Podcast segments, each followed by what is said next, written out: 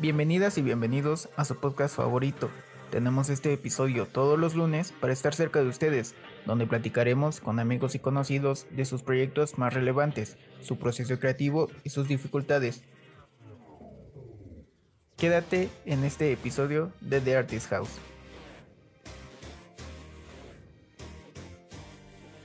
Hola amigos, ¿cómo están? Bienvenidos al décimo episodio de The Artist House. Muchas gracias de nuevo por estar aquí con nosotros. Y bueno, por si no me conocen, mi nombre es Coria Olvera, perdón. Y del otro lado tenemos a nuestro amigo Mar, pero el día de hoy se encuentra un poquito afónico. Entonces nada más lo vamos a estar saludando y esperemos verlo en el próximo episodio. El día de hoy tenemos un tema muy, muy interesante con unas chicas súper movidas, emprendedoras, que tienen una página en Instagram muy, muy interesante que básicamente se trata de difundir conceptos de información respecto a urbanismo. Y bueno, ellas son licenciadas en Administración y Promoción de la Obra Urbana. Del otro lado tenemos a nuestra amiga Mónica. Hola Mónica, ¿cómo estás? Hola, muy bien, gracias. Gracias por tenernos hoy en su podcast. Mucho gusto. No, muchas gracias a ti por, por esta oportunidad que nos estás brindando y también tenemos a su amiga, que es Yuri. Hola, Yuri. Hola, gracias, Cori, por permitirnos compartir hoy con ustedes. No, muchas gracias a ustedes por su tiempo y esperemos a toda la audiencia que nos esté escuchando del otro lado que les agrade mucho el tema porque es un tema muy, muy interesante. Y pues, como siempre, les traemos profesionales que saben sobre lo que están haciendo. Pero bueno, a ver, cuéntenos, chicas, ¿qué es lo que hacen, pero este, me gustaría saber porque me quedé con la duda en dónde estudiaron. Estudiamos en la Universidad Autónoma del Estado de México, en Toluca, eh, específicamente en la Facultad de Arquitectura y Diseño. Perfecto. Este, tengo una duda, que justamente era lo que estábamos platicando antes de que grabáramos este episodio. Eh, ¿En qué se basa su licenciatura? ¿Qué es administración y promoción de la zona de la obra urbana? Pues trata de muchas cosas. La verdad es que es una carrera en donde el ser multidisciplinario es como, como está la orden del día, ¿no? Vemos eh, legislación de obra en el sector público, también en el sector privado, vemos mucho también de, de administración de obra, de de planeación territorial, tal vez un poquito de, ingeniería civil, un poquito de arquitectura, un poquito de, de, planeación territorial. Entonces, pues bueno, a mí lo que me gusta decir es que diseñamos y gestionamos ciudades. Así me gusta resumirlo. Pues justamente tu proyecto se basa en eso, ¿no? Su proyecto se llama Ciudades de Todos y es justamente ese tema de los que vienen de los que nos vienen a hablar. Yo la verdad es que estoy muy interesada en ese tema, pero me gustaría que, que nos dijeran eh, en qué se basa o qué es lo que hacen ahí. Pues sí, como ya eh, lo mencionábamos también, eh, una de las principales cosas que, bueno, en lo personal a mí me gusta es el urbanismo. Y precisamente la página que hemos creado en Instagram eh, es acerca de compartir y divulgar información acerca del urbanismo, de los temas relevantes de la ciudad, de algunas problemáticas, porque pues em, más de la mitad de la población vivimos en ciudades, entonces es bien interesante el poder estudiarlas y poder compartir este, estos temas que nos apasionan y que nos gustan mucho. Y pues es algo que compartimos Mónica, otro amigo que se llama Carlos y yo, y pues es básicamente eso. Oye, y una pregunta, ¿cómo surgió el proyecto? O sea, ¿a quién se le, quién tuvo la idea o, o cómo fue que llegaron al, al mismo objetivo? Yo soy adoptada, entonces Yuri responde. Pues a mí me gusta mucho Instagram, es como mi red social favorita, pero me, anteriormente ya había manejado como cuentas de Instagram y quería como hacer algo que me gustara mucho y pues decidimos, Carlos y yo, abrir esta página y aún tenemos como algunas ideas que queremos implementar, como incluso también podcast, eh, también como algunas intervenciones en la ciudad. Entonces, pues ahorita solo es el compartir información, pero más adelante pues tenemos algunos proyectos que queremos como aterrizar bien, pero pues sí, básicamente fue por el gusto de compartir algo que nos apasiona a nosotros. Super, Yuri. Pero bueno, a ver, nos estabas diciendo que te gustaría hacer un podcast, ¿no? Eh, y que te gustaría dar información acerca de lo que están haciendo. Pero entonces cuéntanos, el día de hoy, ¿qué te gustaría enseñarnos a nosotros y a las personas que nos están escuchando? Acerca de la vivienda, creo que es algo bien interesante e importante y pues estoy segura de que todos los que estamos aquí eh, habitamos en una vivienda. Entonces, eh, pues es algo relevante que muchas veces pasamos desapercibido. Entonces, eh, es bien interesante también estudiar acerca de, este tema y pues creo que va a ser acerca de eso y algunas otras cosas también importantes que se enlazan con este tema. Perfecto. yo tenía una duda porque Moni nos había mandado unas preguntas, ¿no? que no sé si nos quieras hacer, Moni.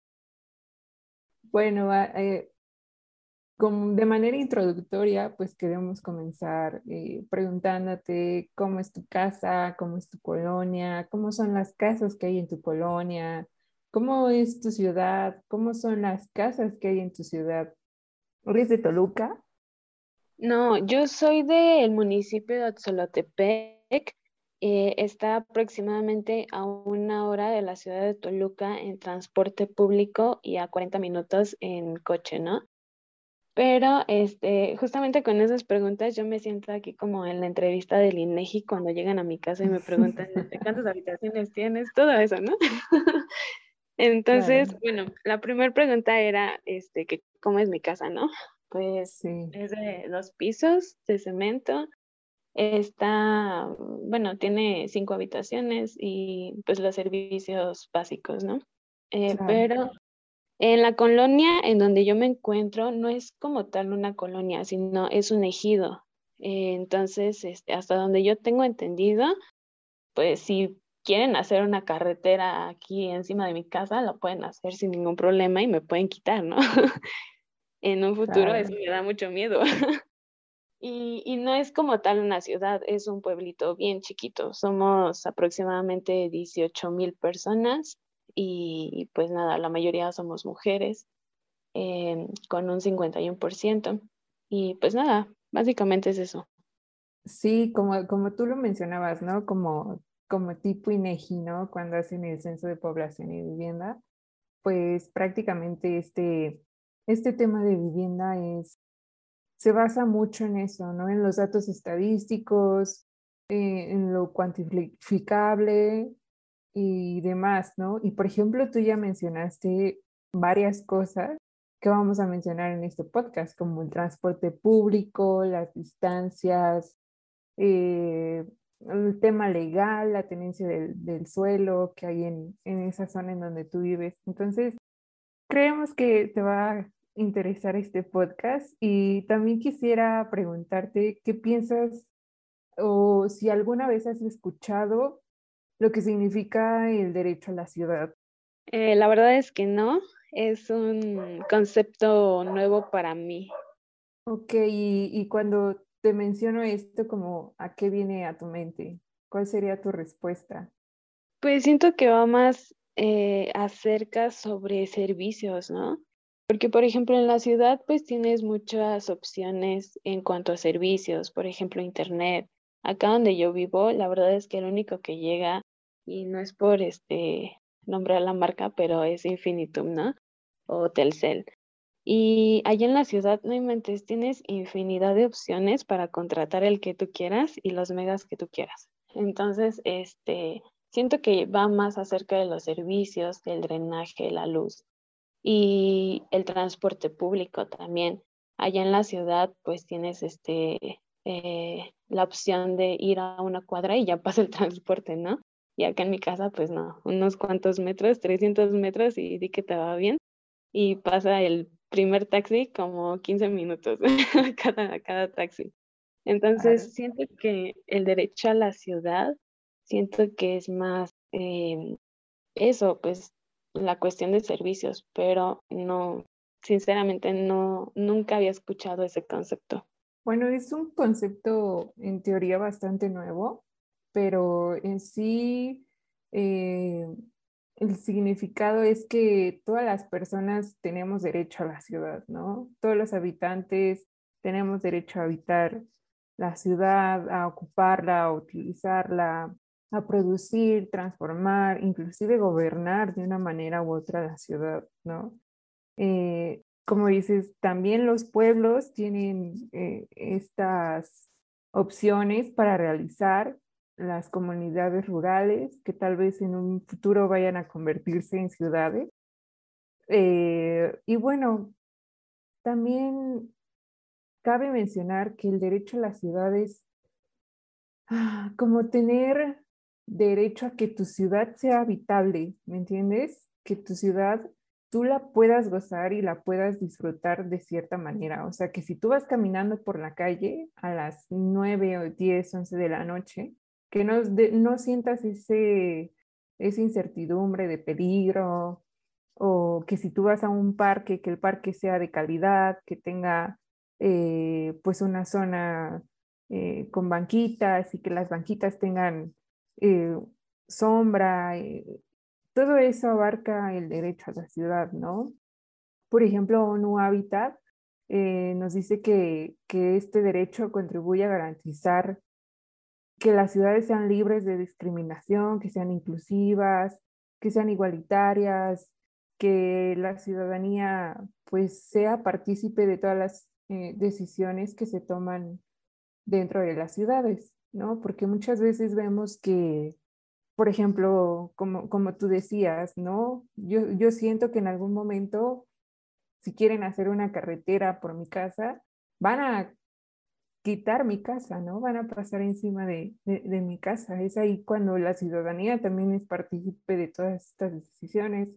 Sin embargo, creemos que en muchas ocasiones no es de conocimiento general, ¿no? O sea, si tú no te dedicas a ser urbanista o planificador urbano o arquitecto, pues desconoces este, estos temas.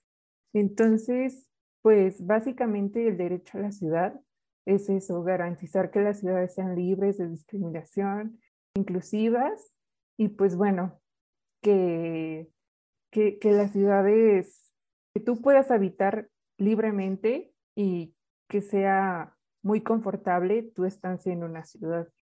Y bueno, eh, en este sentido, queremos preguntarte también otra cosa. ¿Tú has percibido o piensas que en la ciudad existen las desigualdades? Yo he estado viviendo tanto en, pues en un pueblo como en la ciudad, ¿no? Y como te mencionaba, eh, vivir en la ciudad tienes muchas, pues tienes muchas eh, cosas como persona, ¿no? Pero también hay muchas en contra. Y, por ejemplo, como en muchas partes del mundo, siento que hay desigualdades. Y es que en México la verdad es que no podemos decir que hay mucha igualdad, ¿no? O no sé cómo lo vean ustedes, pero yo siento que aquí en México no podríamos hablar de igualdad cuando vemos personas en la calle eh, con sus hijos trabajando. Entonces, pues no considero que en la ciudad haya igualdad. Claro, uno, uno de los objetivos de, del derecho a la ciudad es que se, se erradique la no discriminación, la igualdad de género, eh, que se hagan partícipes a, a, todos los sectores poblacionales, la inclusión, ¿no? Esto básicamente es decir que no debería de importar tu extracto económico, ni tu religión, ni tu sexualidad, ni tu orientación política, nacionalidad. Nada de eso debería de importar como para que tengas eh, acceso a todos los, los, servicios y bienes que, que ofrecen las ciudades, ¿no? Porque como tú lo comentas, ¿no? Es muy, muy... Eh, ¿cómo decirlo? Muy contrastante, por ejemplo, cuando vas por Metepec, toda esa zona en donde hay un montón de, de plazas comerciales y donde están como los mejores residenciales de, del Valle de Toluca, etcétera, etcétera. Pero al primer cruce eh, vehicular en algún semáforo pasa lo que, lo que nos decías, ¿no? Que, que hay personas, ves niños de un año, dos años, tres años, con sus mamás de 15, 20 años, ¿no? Entonces, pues, el derecho a la ciudad prácticamente eh, nos dice esto, ¿no? Que eso no debería de pasar en las ciudades y sin embargo pasa.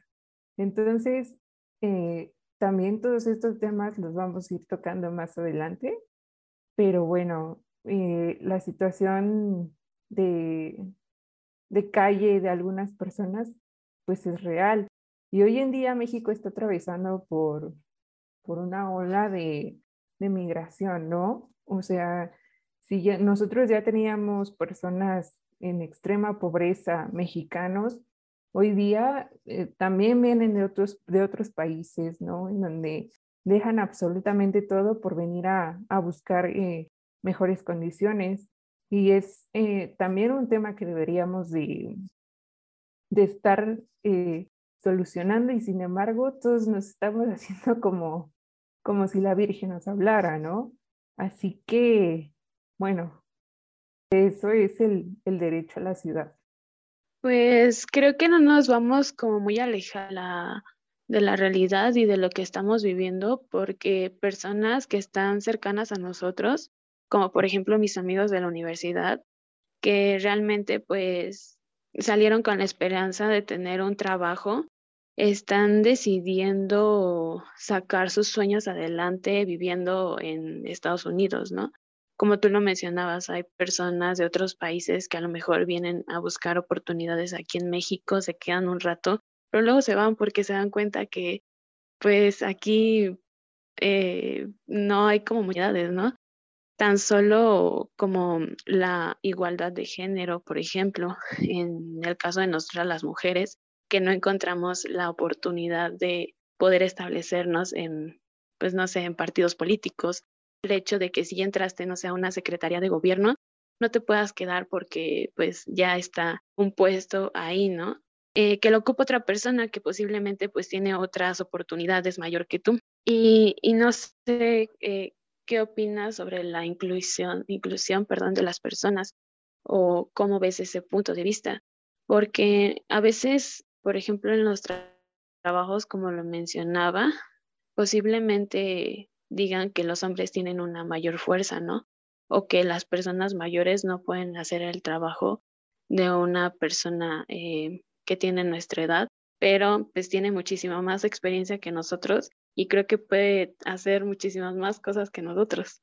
Sí, pues em, es bien interesante lo que comentas, Cori, porque así como lo mencionaba Moni, eh, las ciudades deben ser inclusivas y no deben segregar a ningún sector de la población. Sin embargo, eh, las ciudades fueron planificadas, por ejemplo, en el caso de lo que decías, la igualdad de género. Las ciudades fueron planificadas en su mayoría por los hombres y muchas veces han pasado desapercibidas necesidades que tenemos como mujeres en la ciudad, ¿no? Eh, vemos que la situación en México, eh, pues desafortunadamente para la mujer vivir en una ciudad y en cualquier lugar es demasiado peligroso más hablando del Estado de México, que es uno de los principales estados que presentan casos de feminicidios.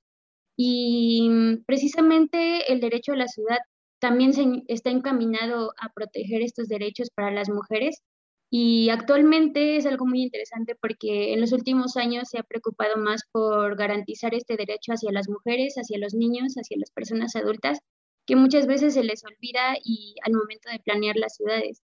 Y es un gran avance el hecho de que en los últimos años, eh, pues incluso lo podemos ver en el sector de gobierno, ¿no? En, al momento de que se elige a un nuevo gobernador o no sé, a un nuevo presidente, el equipo tiene que también estar eh, conformado por mujeres.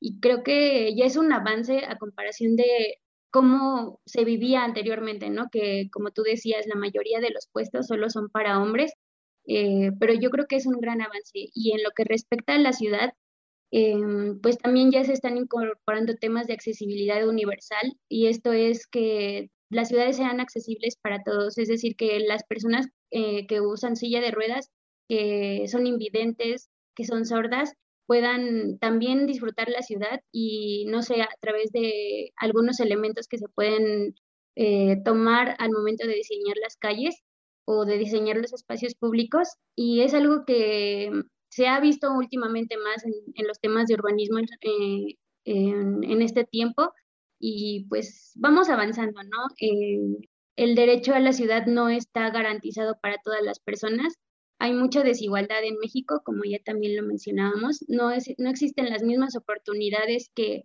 por, ejemplo, lo que tú decías, ¿no? De este acceso al Internet, que precisamente, ¿no? Eh, no todas las, las personas que viven en las periferias no tienen el mismo acceso a los servicios públicos que tienen en la ciudad.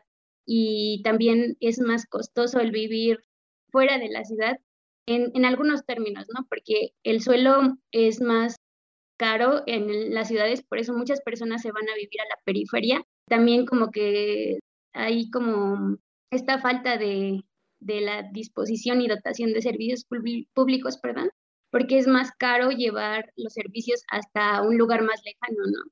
Entonces, pues sí, es, es importante y, e interesante esto que tú mencionas acerca de, de la desigualdad que vivimos en México. Y sí, eh, vamos, vamos avanzando poco a poco. Y precisamente hablando de estas desigualdades, pues no es algo que solo pasa en México, sino es a nivel mundial, principalmente en Latinoamérica, en las ciudades de Latinoamérica y en algunas ciudades también de Europa, de, Asia, de África.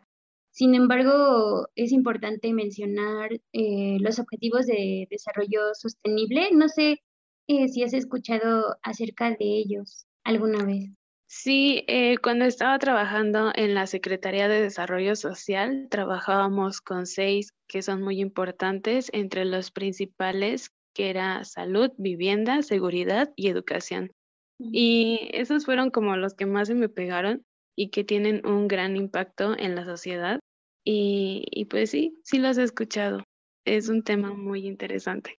Sí, sí, de hecho, precisamente estos temas de sustentabilidad y sostenibilidad, que muchas veces existe el debate si es lo mismo o no, pero incluyen tres como enfoques, que es lo social, lo ambiental y lo económico. Y precisamente incluso las ciudades tienen que tener como estos tres factores, ¿no? Que incluyen estas características.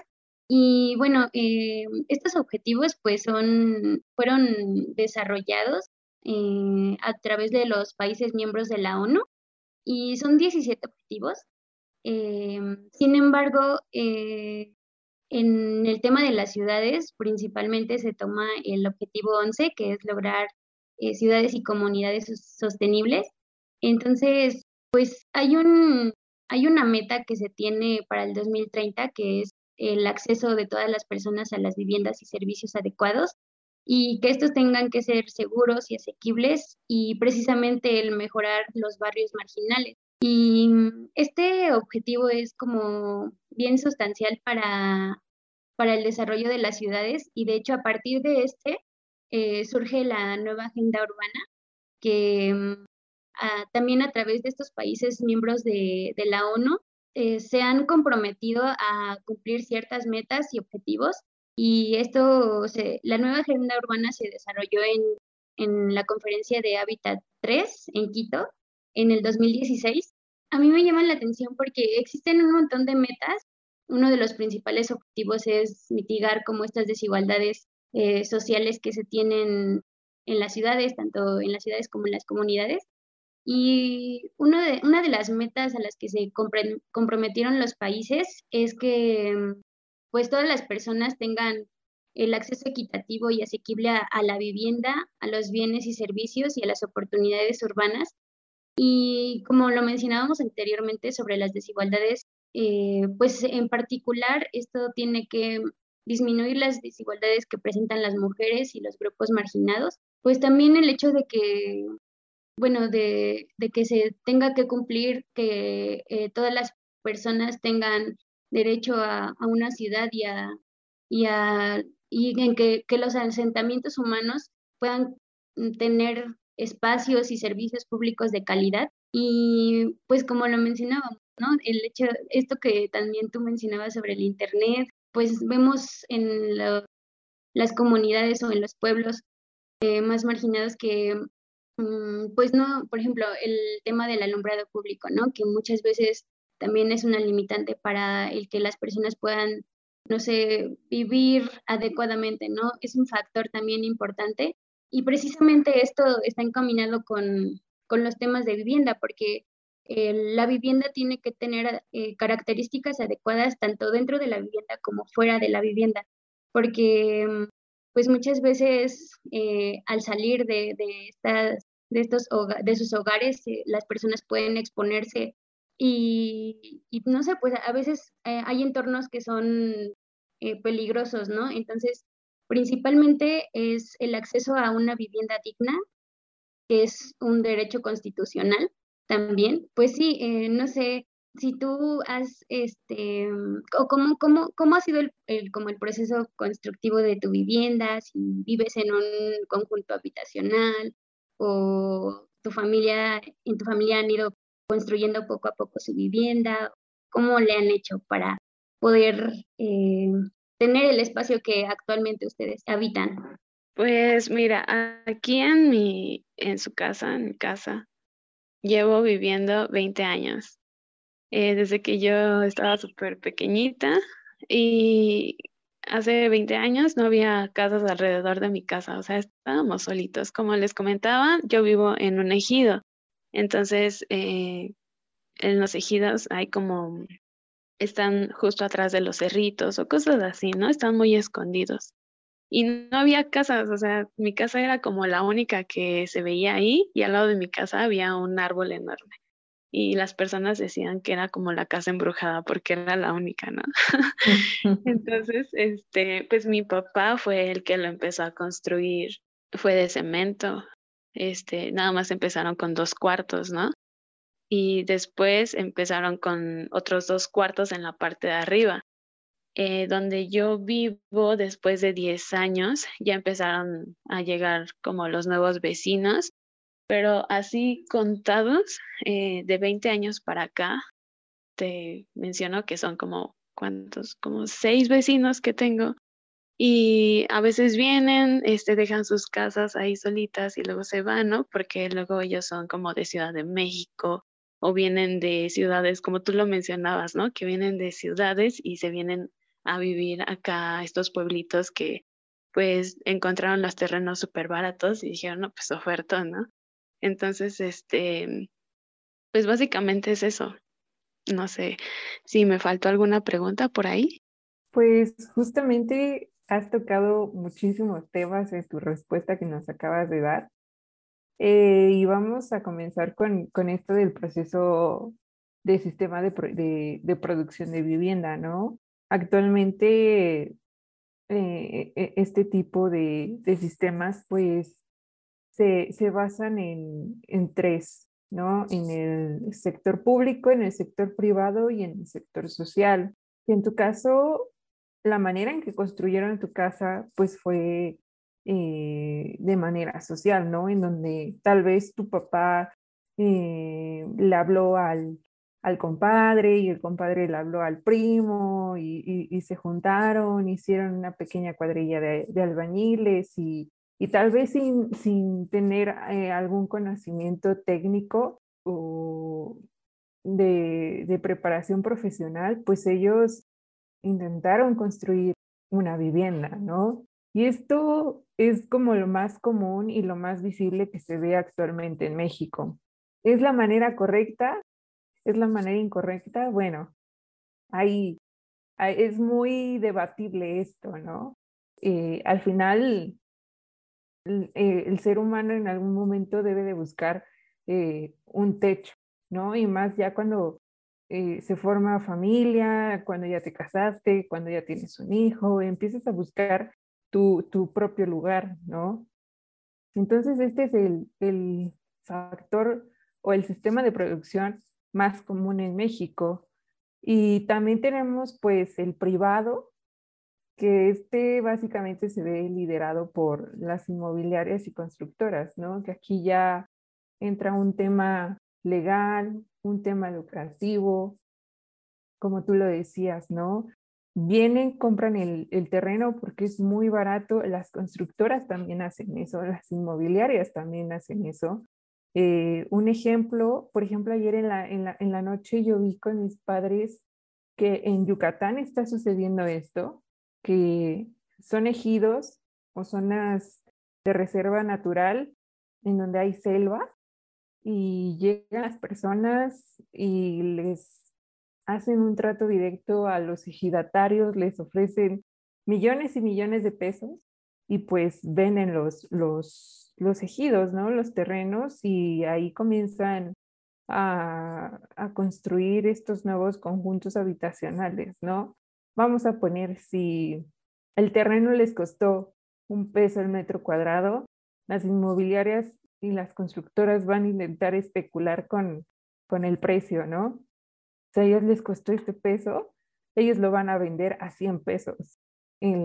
la ganancia que, que ellos buscan, pues es la que tenga el mayor rendimiento. También existe el, pues eh, el sistema de producción público que este, actualmente en México se está como perdiendo de cierta manera, ¿no? Porque eh, ayuda principalmente a toda la población del sector obrero eh, mediante mecanismos públicos como Infonavit, Fobiste, Fobi, ¿no? En donde eh, tus prestaciones laborales, pues de cierta manera se van a, a, un, este, a un ahorro para la vivienda. Y, y otro tema que, que, tú comentabas era también esto de, de, de la dotación de, de servicios, ¿no? Yo me imagino que en algún momento el encontrar agua potable, ver en dónde iba a descargar el drenaje, cómo iban a traer la luz a, la casa y demás servicios, pues fue también un, reto para las personas que, se dieron la tarea a, construir tu casa, ¿no? Entonces, lo, ideal sería que las personas que, que quieren construir tuvieran permisos de construcción, supieran cuál sería la, la densidad, la intensidad, la altura que está permitida en ese, en ese sector de, de, la ciudad, del, lugar eh, rural, ¿no? En ese caso estaríamos hablando de los tipos de uso de suelo, que pues básicamente esto es autorizar y señalar las disposiciones normativas para el aprovechamiento de los inmuebles ubicados en cierta delimitación del territorio, ¿no?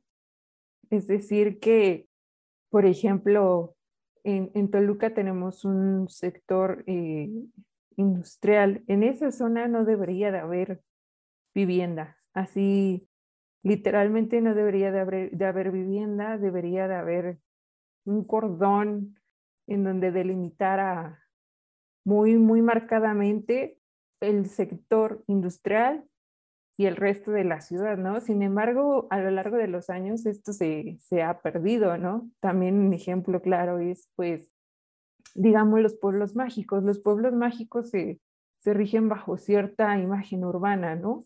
Por ejemplo, tú vas a Sayulita y están pintados de, de cierto color las fachadas de, de todos los edificios y no hay algún edificio de más de cuatro o cinco pisos, ¿no? Pero todo eso se ve y se rige bajo los usos de suelo, que al final, pues estos van apegados a los planes de desarrollo urbano.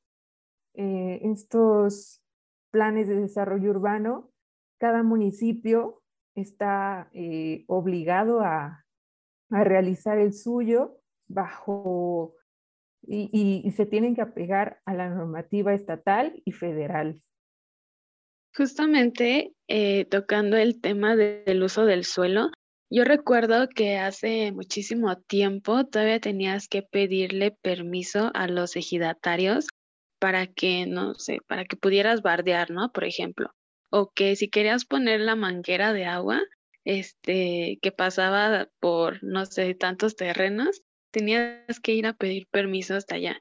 Y, y ahorita que tú me mencionas eso de que, por ejemplo, las inmobiliarias que ahora quieren, bueno, van con los ejidatarios, ¿no? Y les ofrecen miles de millones de, de dólares, porque ya ni de pesos. este, eh, justamente ahorita en esta, en esta época en la que estamos viviendo, las personas que son nuevos ejidatarios ya no defienden las tierras como antes lo hacían, ¿no? Las, los, los anteriores que estaban al mando. Y hay muy, muy pocas personas que ya rinden cuentas a la población. No sé si se deba de rendir cuentas como tal o si exista eh, algún, no sé, algún modelo de, de rendir cuentas entre los ejidatarios y la presidencia. Yo considero que sí, porque ahorita yo estoy cerca del municipio de Gilotzingo y están talando los árboles, ¿no? Y las personas ahorita andan de, voy a ir a la presidencia y sabes que tu ejidatario te me sales porque ya no te vamos a dejar hacer esto y aquello, ¿no? O sea, siento que el poder también de los ejidatarios como que se ha ido perdiendo y antes no era así. O sea, antes ellos eran como, uff, lo más grande que podía haber en el municipio y quien le quitara sus tierras al ejidatario se tenía que ver con toda la familia y así, ¿no? y, y bueno, pero regresando al punto, yo tengo una pregunta muy interesante que es si ustedes consideran desde su punto de vista que Toluca es una, es una ciudad bien planteada me refiero a, por ejemplo, si tienen buenos pasos peatonales, escuelas, hospitales, parques, vialidades. ¿Cómo lo ves tú? ¿Fue una ciudad planeada o, o nada más se fue haciendo una mancha urbana? Es que la planeación anteriormente de manera general en México, o sea, no, no había como tanto interés o no, no se planteaban políticas que pudieran contribuir a una buena planeación. Entonces vemos que las ciudades en México, la mayoría, no solo hablando de Toluca, sino la mayoría pues comienzan con una planeación muy deficiente. Pero, y actualmente, desde mi punto de vista, yo estuve estudiando ahí, viendo casi cinco años en Toluca, y existen muchas deficiencias en la planeación de Toluca tan solo podemos verlo, no sé, eh, si tú viajas, viajabas o estudiabas en Toluca o algo así, pero yo casi estoy segura de que has visitado Toluca, ¿no? Y podemos ver que, eh, no sé, tan solo hablando de los viajes que podemos hacer de un, de un lado de la ciudad a otro, nos tardamos una hora, ¿no? Cuando debería ser un trayecto de media hora a veces. Entonces, esto habla de una, una ciudad que no ha sido bien planificada, porque las ciudades no se deben de movilizar así, ¿no? Tiene que ser, tienen que eh, ser como más accesibles, los puntos eh, uno entre otro tienen que ser accesibles, las personas tienen que tener desplazamientos eficientes. Hablando del transporte público en Toluca, creo que no es novedad que está muy mal, pero hablando de las calles también, eh, no sé, eh, podemos ver que, bueno, una de las cosas que también se priorizan actualmente en la planificación de las ciudades es que no se le brinde tanto espacio al automóvil particular, sino que se puedan incluir otros medios de transporte, así el transporte público, eh, la bicicleta, los desplazamientos a pie, sin embargo, Toluca, pues no, la mayoría de las calles no cumplen con estas características y pues sí, hace, ahora podemos ver que, no sé, en Colón se incorporó una nueva ciclovía, sin embargo, no se impulsan estos desplazamientos, no se impulsa la movilidad urbana sustentable. Em, actualmente, pues vemos que también ya se incorporó un bici estacionamiento, ¿no? Pero se han se ha ido rezagando y yo creo que también a veces esto es por falta de voluntad política, pero es más como iniciativa de organizaciones civiles las que impulsan estas nuevas como nuevos modos de transporte y también hablando como pues de las calles, creo que hace unos años eh, tan solo el mantenimiento de las calles, ¿no? Baches por donde sea, no sé, hablando de las banquetas, eh, dimensiones muy, muy angostas en las que no todas las personas pueden desplazarse, lo que mencionábamos hace rato. Una persona en silla de ruedas tiene muchas barreras para poder movilizarse dentro de la ciudad y, no sé, el, pasos peatonales, mm, yo solo conozco el atador Constitución, ¿cómo se llama, Moni? El que está por los portales. Sí, el andador Constitución, ¿no? Que está al lado del... del y, la verdad ahorita no se me viene otro a la mente, ¿o Simón? Solamente ese y acaso, pues bueno, el, nuevo parque de la ciencia, ¿no? Este tipo de proyectos, yo desde mi punto de vista creo que a Toluca le hacen falta muchísimos estos, estos proyectos, ¿no? Pudimos verlo simplemente la primera semana de inauguración del lugar o sea, venían de otros municipios, de Almoloya, de Sinacantepec, de Metepec, simplemente para ver lo que se había hecho, ¿no? Yo lo llegué a publicar así en Twitter que lo, voy a responder así, eh, esta pregunta que, que, nos cuestionas, ¿no? Que, que Toluca es como un pueblo gigante en donde se perdió todo su patrimonio arquitectónico, o sea, Toluca era llamada la, la pequeña Francia, ¿no? La, París, no sé qué, o sea, por todo este estilo arquitectónico que se manejaba y que lo vemos ahí en Lerdo y prefieren que, las casas se caigan a pedazos, a, a poderlas intervenir, ¿no? No sé, creo que a Toluca le hace falta mucha manita de gato. No tenemos, no somos una ciudad turística, ¿no? Si ustedes lo, lo ven, casi siempre dicen que Toluca es la ciudad de paso para llegar a Ciudad de México. Y estamos desaprovechando muy mal y muy feo que, que tenemos ese, ¿cómo decirlo? Como esa fortaleza, ¿no? El estar tan cerca de la capital del país debería de, de movilizar a las autoridades, de movilizar al sector privado, de movilizarnos a nosotros como sociedad, de decir, bueno, Toluca tiene un montón de potencialidades, pero nunca se han explotado, ¿no? En alguna ocasión, eh, para un proyecto de, de la licenciatura eh, en imagen urbana, intentábamos eh, rescatar algún lugar de, de Toluca que estuviera en muy malas condiciones, ¿no?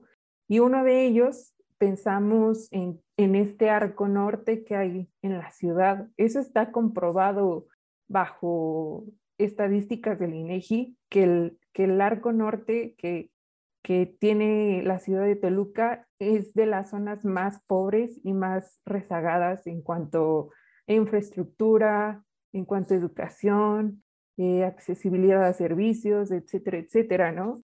Y haciendo este proyecto, el equipo y yo decidimos enfocar la Calixtlahuaca, que tenemos ahí una potencialidad, como lo tuvo en su momento Cholula, Puebla, tenían ahí una pirámide y que era pues un pueblito y que al final hoy en día es súper turístico, eh, la derrama económica que les deja a ellos es pues impresionante, ¿no?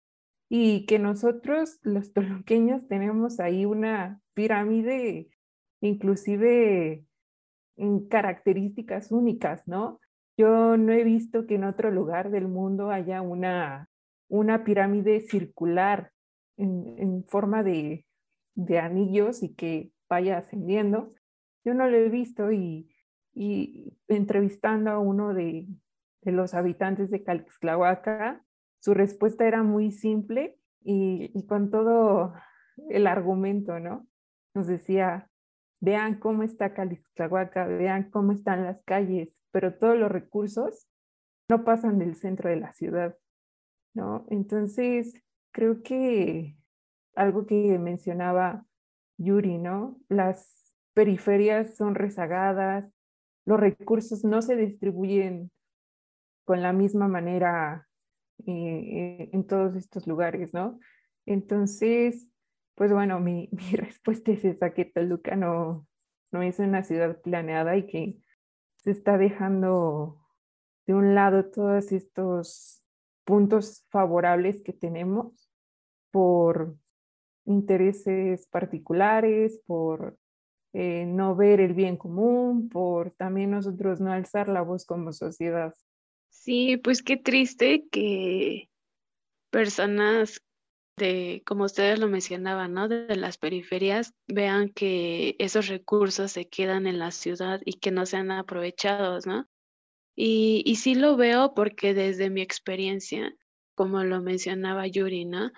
Este, me tengo que trasladar desde Solotepec hasta Ciudad de Toluca unas cuatro, cinco veces a la semana, porque por motivos de pandemia, pues me tuve que regresar para mi pueblo, ¿no? Este, y realmente llegar allá y luego regresar, ay no, es un desastre. Eh, sobre Toyocan, como tú lo mencionabas, ¿no? Se supone que debe de haber una limitante entre una zona industrial y la población en cuanto a vivienda. Y, no, o sea, las personas salen, salen los del trabajo, salen los de la vivienda, sale todo mundo y se hace un caos total. Pero, pero bueno, pues creo que ya no, no sé si haya vuelta en cuanto a ese tipo de planeación. ¿O ustedes consideran que se puede reestructurar eso para que sea más movible la ciudad? Existen algunas acciones que pueden disminuir algunas problemáticas que se viven en Toluca. Sin embargo, hay que trabajar muchísimo para ello, para poder alcanzarlo. También, eh, como lo mencionaba, hace falta mucha voluntad política y que se dejen de lado los intereses particulares. Pero pues sí, hay, hay muchas cosas que pueden hacerse, también densificar más la ciudad, hacerla más accesible entre un punto y otro. Eh, pues sí, pueden plantearse algunas políticas públicas, acciones, proyectos. Pues espero yo que en algún futuro podamos ver a Toluca de una mejor manera. Ya es un avance con este parque que mencionaba Moni, Parque Ciencia Fundadores, que le da otra vista a Toluca. Y pues se necesitan más este tipo de espacios que impulsen eh, las visitas de, otras personas foráneas que dinamicen el centro de Toluca, que muchas veces está muerto a las 8 de la noche. Y pues sí, eh, hay algunas cosas que se pueden hacer y pues a mí sí me gustaría ver a Toluca de otra manera en algún futuro. Yo, yo opino lo mismo. Yo, inclusive antes de, entrar a la carrera, yo decía, wow, Toluca, es súper bonita y qué hermosa la ciudad y demás, ¿no?